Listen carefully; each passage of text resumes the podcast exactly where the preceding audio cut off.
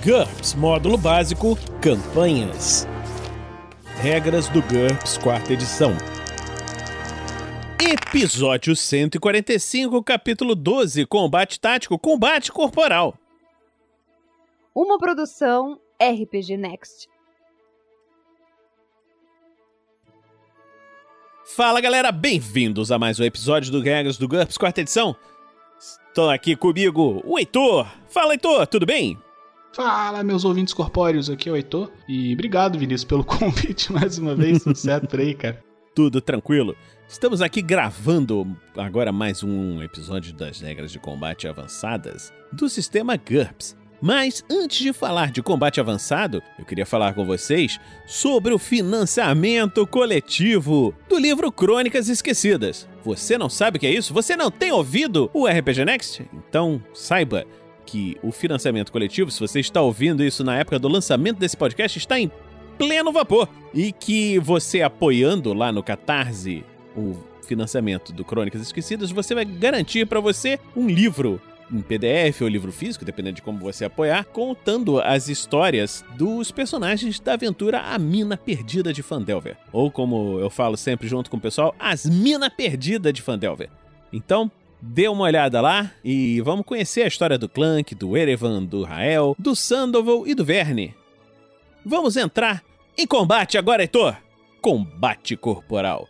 Combate corporal é qualquer situação na qual o personagem ocupa o mesmo hexágono que seu oponente, ou tenta se mover por um hexágono ocupado por um inimigo, utilizando, no caso, as regras de evadir, combate desarmado apresentadas no capítulo 11, com as adições a seguir entrando no hexágono do oponente. É possível se mover ou dar um passo para dentro de um hexágono que seja ocupado por um inimigo usando qualquer manobra que conceda pontos de movimento suficientes para isso. Um personagem se encontra em combate corporal assim que ele entra no hexágono do oponente, independente de sua manobra ou da manobra do oponente. Se optar por uma manobra de deslocamento, avançar e atacar ou ataque total, o personagem pode correr para o hexágono do inimigo e parar por lá de frente para ele. Se ele não quiser parar, aí ele tem que tentar uma manobra de invadir, ou ele pode dar um encontrão no oponente, como a gente já falou sobre as duas opções em alguns casts passados. Aí a escolha uhum. é sua, né, do jogador, dentro Isso. dos limites daquela manobra que foi escolhida por ele. Quando o personagem ingressa nesse hexágono ocupado por um inimigo, ele ocupa metade do hexágono. O personagem fica com a metade do hexágono por onde ele entrou, enquanto o oponente fica com a outra metade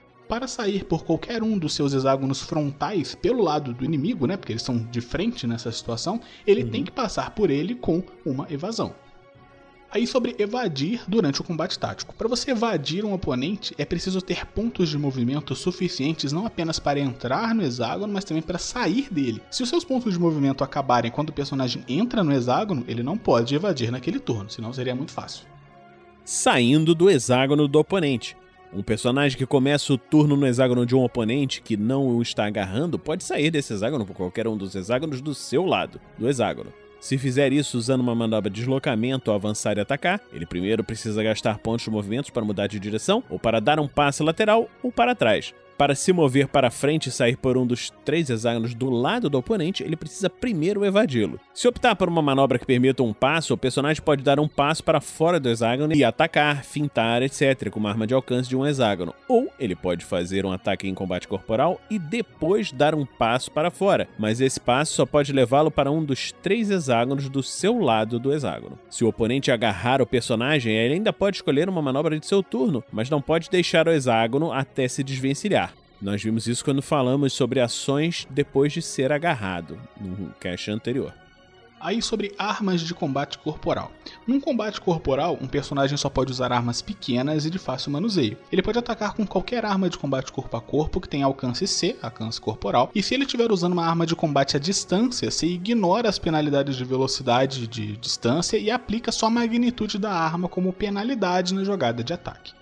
Aí sobre preparar uma arma num combate corporal. Primeiro, você precisa fazer um teste de DX para poder preparar uma arma num combate corporal. Caso você fracasse, o personagem gasta a sua manobra preparar, mas não pode fazer nada. Se ele possuir a perícia de saque rápido, ele precisa fazer dois testes: o teste de DX acima e o teste de sacar rápido para sacar a arma rapidamente. Se ele fracassar no teste de sacar rápido, ele consegue preparar a arma normalmente, mas precisa gastar uma manobra preparar completa.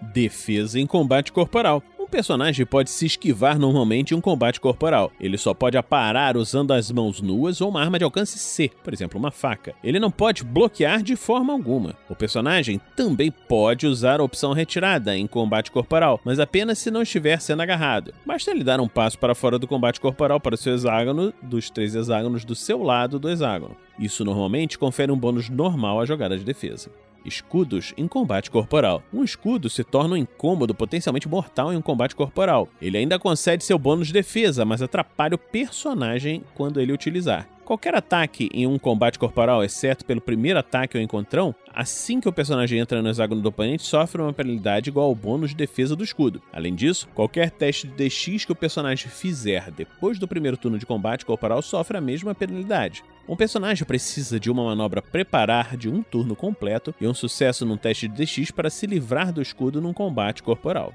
Aí, sobre combate corporal múltiplo, olha que beleza, hein? Qualquer número de pessoas pode participar de um combate corporal no mesmo hexágono. Pô, a festa da uva no hexágono. Montinho. Isso é fácil. é literalmente um montinho mesmo, né? Tipo, é a regra do montinho. é. Isso é fácil de ser representado com marcadores achatados e tal, mas pode ser difícil de representar se você tiver com figuras tridimensionais, né? Miniaturas. De novo, ele tá pensando aqui sobre um, um, um mapinha analógico de combate, jogando ali na, numa mesa física. Especialmente se alguns combatentes estiverem de pé e outros deitados. Nossa senhora, aí é realmente uma é. confusão. Uma solução é permitir. Dá pra fazer tipo uma torre de miniaturas e colocar eles no pezinho em cima do outro. Uma solução é você permitir que um combatente declare estar num combate corporal com o oponente, mesmo estando num hexágono adjacente. Uhum. Até dois lutadores podem combinar seus esforços para derrubar um único oponente. Até três podem trabalhar juntos numa tentativa de imobilizar um único oponente. Nos dois casos, você tem que usar ST, ADX ou a perícia de agarrar do atacante com a maior NH e acrescentar um quinto arredondado para baixo do NH de cada um dos ajudantes. Olha só intervindo em um combate corporal. Um personagem que não estiver envolvido em um combate corporal pode ajudar aliados que estão em um combate corporal, ficando do lado de fora do hexágono onde o combate está acontecendo e atacando o inimigo que esteja em combate corporal com esses aliados. Os o ataque sofre uma penalidade de menos 2, além de qualquer modificador devido à posição do alvo, por exemplo, deitado. Em caso de sucesso na jogada de ataque, o oponente só pode se defender como explicado em defesa em combate corporal anteriormente. Em caso de fracasso, ou se o oponente conseguir se esquivar, é possível que o personagem atinja outra pessoa, amigo ou inimigo, dentro do hexágono. Se houver mais de um possível alvo, determine aleatoriamente quem pode ser atingido primeiro. A jogada de ataque contra o alvo é de 9 ou o número que o personagem teria usado se tentasse atingir o alvo de propósito, o que for pior. Em caso de sucesso, a vítima também pode tentar qualquer defesa permitida ao combate corporal. Continue as jogadas de ataque até não ter mais alvos ou até atingir alguém.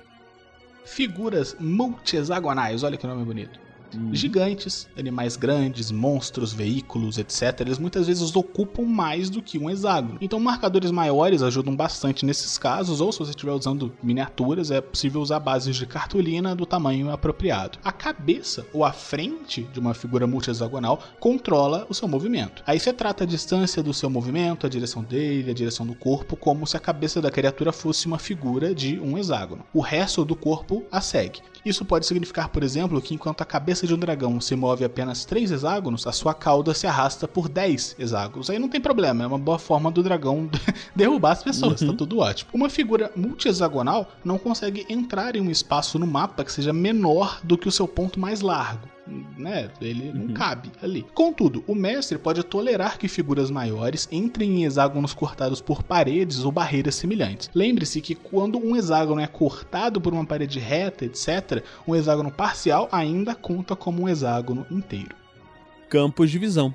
A cabeça da criatura de múltiplos hexágonos determina seu campo de visão. Isso significa que boa parte do corpo de uma criatura grande pode ficar de fora de seu próprio campo de visão. Entretanto, muitas criaturas grandes também têm visão periférica. Aí ele tem um desenho aqui, por exemplo, um elefante, né?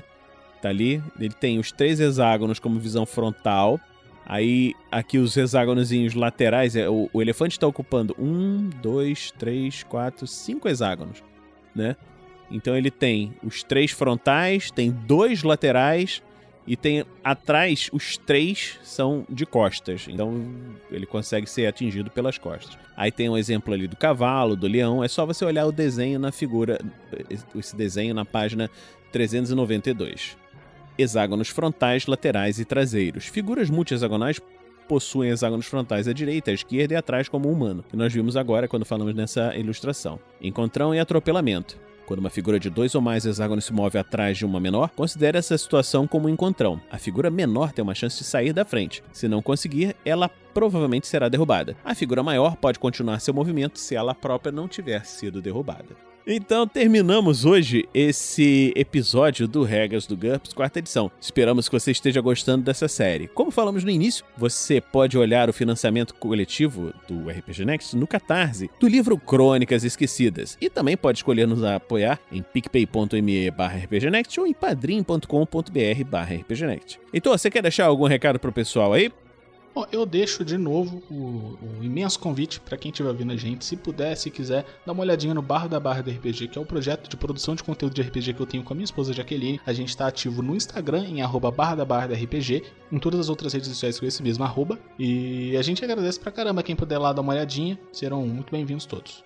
Tá certo, pessoal. Então, vamos terminar por aqui, terminando esse capítulo do livro. E a gente se encontra na próxima semana falando sobre situações especiais de combate, entrando no capítulo 13 do livro GURPS Módulo Básico Campanhas. Então, é isso aí. Até lá, a próxima semana a gente se encontra aqui no RPG Next. Regras do GURPS, quarta edição. Músicas por Kevin MacLeod e Scott Buckley. Uma produção RPG Next.